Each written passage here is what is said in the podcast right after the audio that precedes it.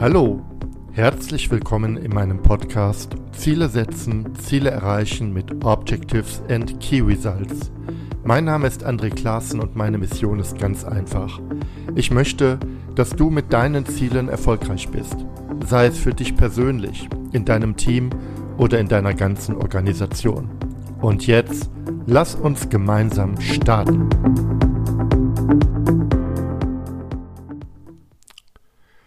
Heute bringe ich ein Thema rein, das aus einem meiner letzten Meetups entstanden ist.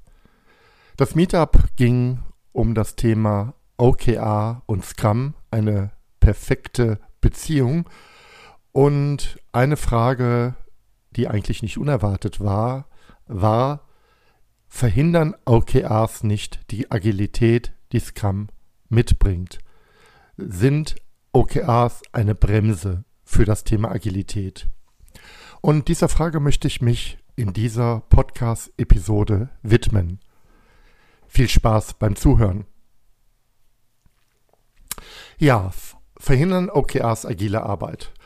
Wenn ich über OKRs rede, dann rede ich eigentlich immer um eine Strategie. OKRs, also Objectives and Key Results, sind ein Framework, um Strategien umzusetzen.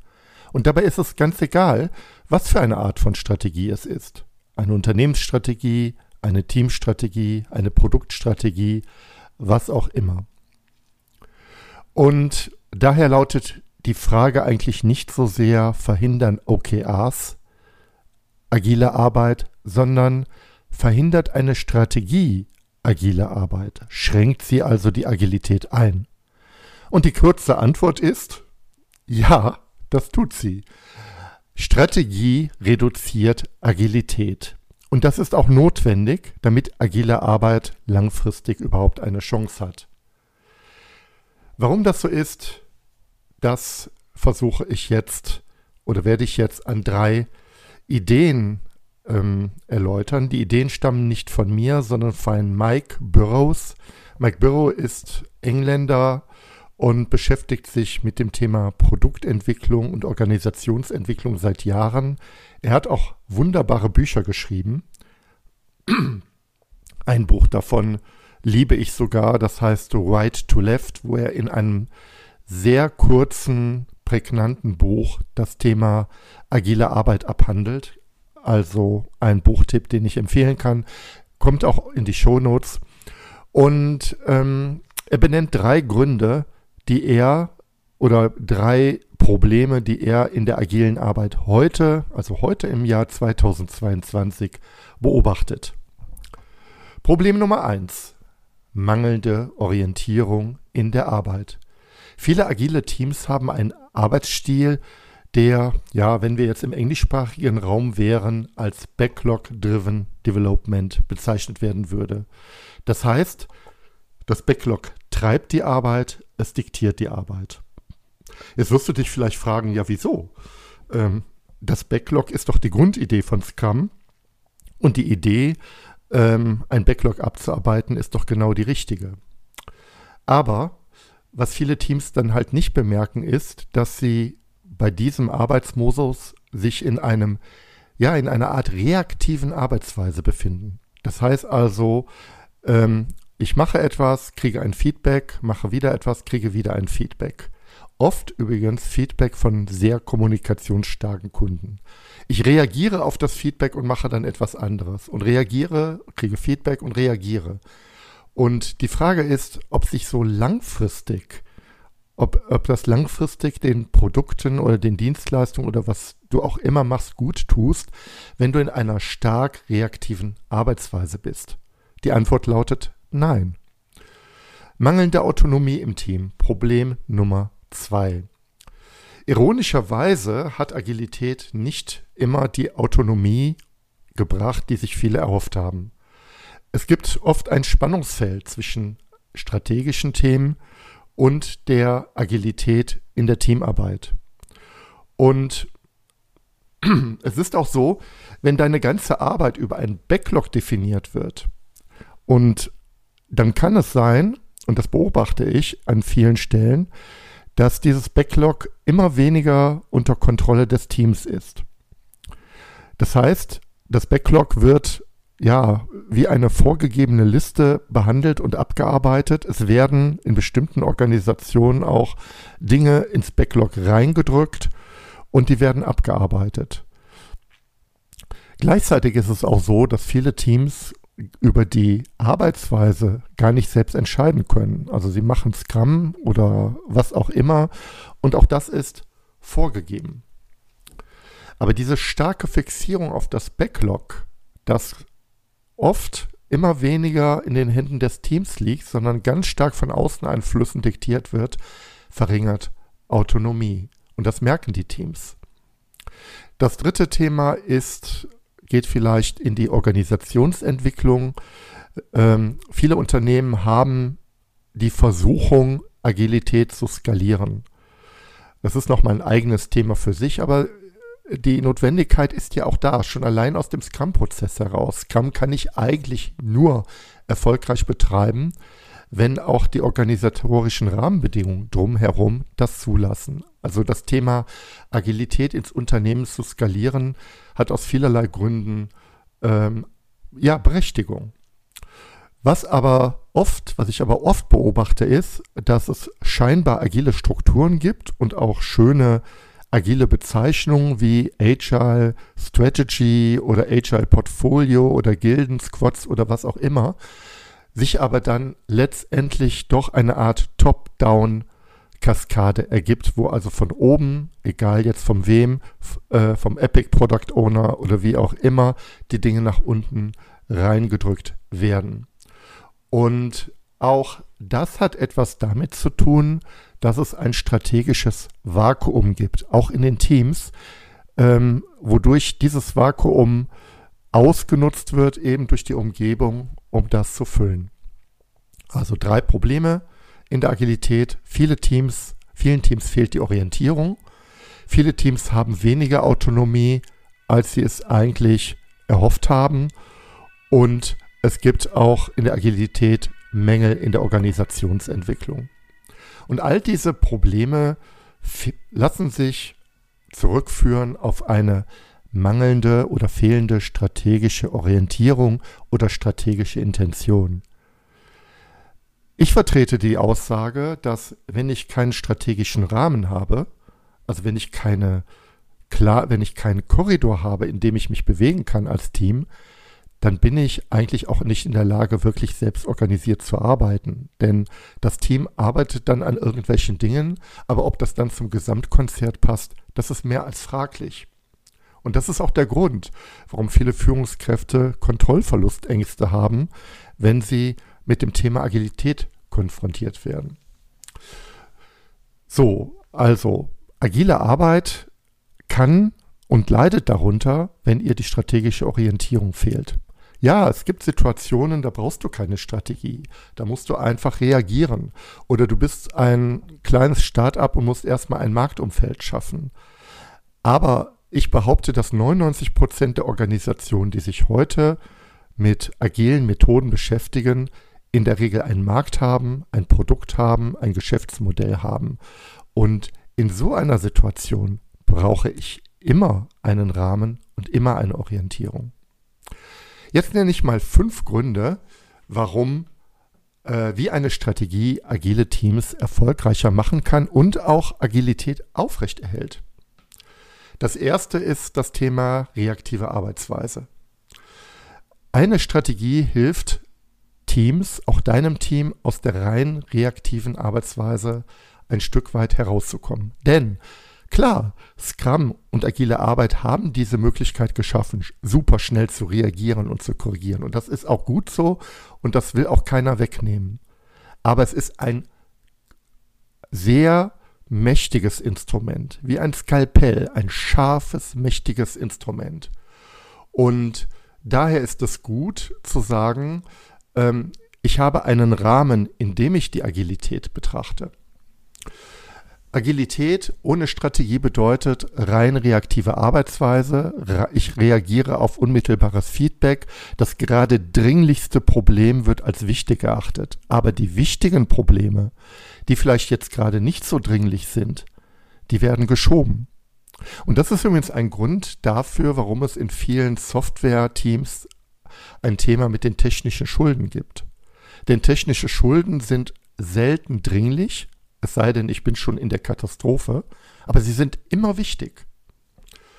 Eine rein reaktive Arbeitsweise bedeutet, dass ich am Kunden, mit Kunden direkt reagiere und Feedback einbaue. Das ist schön, aber wenn ich Produkte sehe, die auf diese Weise entstanden sind und über längere Zeit entwickelt werden, dann erinnern sie an einen Flickenteppich. Ja, alles hat seinen Grund, alles war auch mal irgendwie wichtig und alles ist auf eine unmittelbare Reaktion auf ein Feedback hinweg entstanden. Aber dennoch bleibt es ein Flickenteppich. Mike Burrows benennt es das Auto von Homer Simpsons. Homer Simpsons hat auch an seinem Auto rumgewerkelt und alles Mögliche eingebaut, was ihm gerade so in den Sinn kam oder was als Feedback passiert ist. Und das Ergebnis ist ein Auto, das nur Homer Simpson liebt, aber sonst wirklich keiner. Zweiter Grund. Eine Strategie schafft eine Grundlage für High-Performance-Teams. Das Thema Teambuilding ist ja in der agilen Arbeit auch sehr wichtig. Und eine wichtige Basis für Teambuilding ist es, eine gemeinsame, geteilte Vision zu haben. Also etwas, wo alle Teammitglieder daran glauben, und ich spreche jetzt wirklich von Glauben, dass das wichtig und sinnvoll ist. Ob das jetzt eine Strategie ist, eine Vision ist, eine total super, eine verbindende Idee, was auch immer. Ich brauche so etwas. Und ich brauche eine Strategie, die diese Vision dann letztendlich auch zum Leben verhilft. Fehlt das, ist eigentlich ein echtes Teambuilding nicht möglich, weil sonst zerfällt das Team in Einzelinteressen. Ja, und die drücken sich übrigens dann auch in einem Backlog dahingehend oft aus, dass jeder sich sein Silo schnappt, in dem er sich wohlfühlt und dann in dem Silo der Arbeit abarbeitet. Also, ohne Strategie keine High-Performance-Teams. Drittens, eine Strategie spart Zeit und Geld in der agilen Arbeit. Nirgendwo wird so viel geplant wie in der agilen Arbeit. Es ist auch eine Stärke der Agilität. Dennoch ist es so, dass Planung sehr teuer sein kann. Also wenn ich immer wieder schätze, immer wieder grume, immer wieder äh, überlege, äh, wann werden Dinge fertig, dann wird das irgendwann sehr teuer. Und das Backlog ist auch ein Problem, denn viele Teams verwechseln ein Backlog mit einer Anforderungsliste. Ein Backlog ist keine Anforderungsliste. Eine Backlog ist erstmal eine Liste von Ideen, die möglicherweise, möglicherweise dem Produkt zugutekommen. Es ist nicht mehr als eine Ideensammlung. Und leider haben viele Backlogs, weil sie ja in irgendwelchen Tools verwaltet werden, die unangenehme Eigenschaft, dass sie wachsen und wachsen und wachsen. Und hier kommt die Strategie ins Spiel, denn sie spart Zeit in Form von Opportunitätskosten. Okay, sorry, ein Begriff aus der Betriebswirtschaft und damit sind Kosten gemeint, die durch äh, verloren gegangene Gewinne entstanden sind. Also Kosten durch Verschwendung, Kosten, die auch beispielsweise durch Meetings oder unnützer Planung entstehen. Und das Geld kann man sich sparen, wenn du eine Strategie hast und die mit OKR unterlegst. Denn du musst jetzt nicht mehr, wenn neue dringende Anforderungen kommen, neue Ideen entwickelt werden, überlegen, äh, priorisiere ich die jetzt im gesamten Backlog? Nein, du brauchst mit OKR eigentlich nur ein Backlog für die Initiativen, die auf die OKRs einzahlen. Alles andere ähm, kann tatsächlich erstmal beiseite gelegt werden. Ja, es gibt schwerwiegende Fehler, ja, es gibt Probleme mit Kundenanforderungen. Aber ganz ehrlich, wenn eine Kundenanforderung gerade deine Strategie boykottiert, dann prüfe sie gegen die strategischen Inhalte und nicht gegen das gesamte Backlog. Und so reduziert sich in vielen Teams die Arbeit der Prüfung von 100 Einträgen im Backlog auf gerade mal 5 bis 10 Einträge, die mit den jetzigen OKRs in Verbindung stehen. Es macht alles viel, viel einfacher. Grund 4. Eine Strategie ist eine Not-to-Do-Liste. Eine gute Strategie kommuniziert immer auch, was nicht getan wird. Also dadurch, dass ich weiß, was jetzt gerade Phase ist, was gerade gemacht wird, weiß ich umso mehr, was gerade nicht zu tun ist.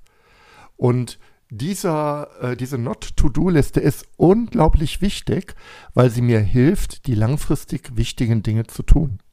Ja, beispielsweise auch die technischen Schulden abzuarbeiten oder das Geschäftsmodell zu verändern oder neue Märkte zu erschließen.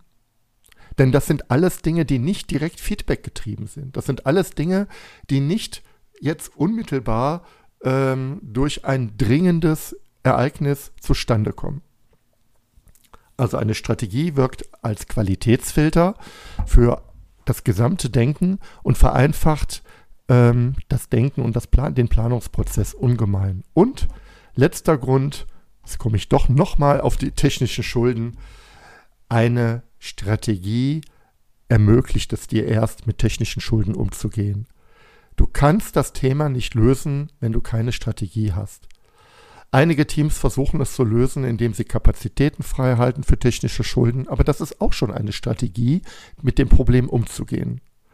Aber zu sagen, ich wege das Thema immer wieder aufs Neue ab im Sprintplanning oder wo auch immer, äh, ob, ich, ob ich jetzt an den technischen Schulden arbeite oder an den Dingen, ähm, die gerade Kunde A, B oder C interessieren, dann ist das sehr, sehr schwierig. Und ich muss immer neu entscheiden und immer neu diskutieren. Erst mit einer Strategie bin ich in der Lage, langfristige Themen zu lösen. Und das sind ja nicht nur technische Schulden. Das können auch Architekturdefizite sein. Das können Veränderungen im Geschäftsmodell sein. Das können organisatorische Schulden sein. Die gibt es nämlich auch. Also Probleme in der Organisation, die sich immer mehr auswachsen. All das kriege ich nicht in den Griff, wenn ich nur äh, ein Backlog habe und mich über das Backlog alleine steuern lasse. Zusammengefasst, ohne Strategie gibt es langfristig keine äh, agile Arbeit. Ohne Strategie verweisen äh, viele Scrum-Teams zu einer Art Feature Factory oder Ticket Factory. Sie arbeiten Tickets ab.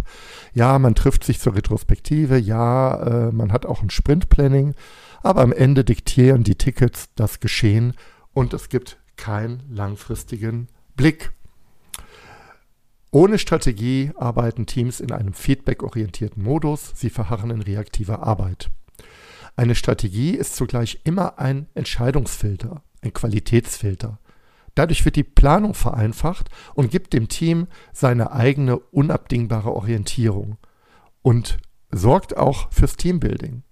Und eine Strategie ist die einzig wirksame Möglichkeit, langfristige und wichtige Themen anzugehen.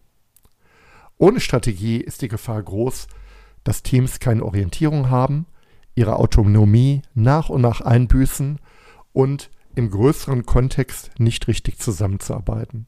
Kurz, ohne Strategie schafft sich Agilität selbst ab.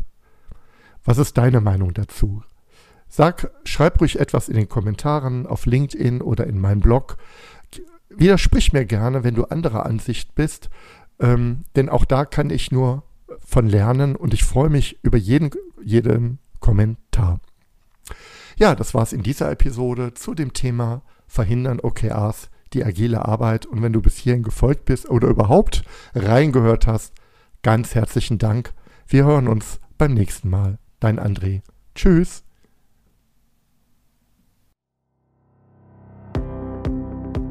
Danke, dass du mir zugehört hast. Und wenn du jetzt Interesse an weiteren Impulsen zum Zielsystem Objectives in Key Results hast, dann gehe jetzt direkt auf meine Webseite andreklassen.de. Registriere dich dort für meine OKR-Impulse. Als kleines Dankeschön erhältst du meine Checkliste für Objectives in Key Results zum Ausdrucken. Über eine Bewertung dieses Podcasts auf iTunes würde ich mich besonders freuen. Damit hilfst du nicht nur mir, sondern allen anderen Hörern auch, die Inhalte dieses Podcasts noch viel besser zu machen. Und jetzt wünsche ich dir ganz viel Erfolg bei der Umsetzung deiner Ziele.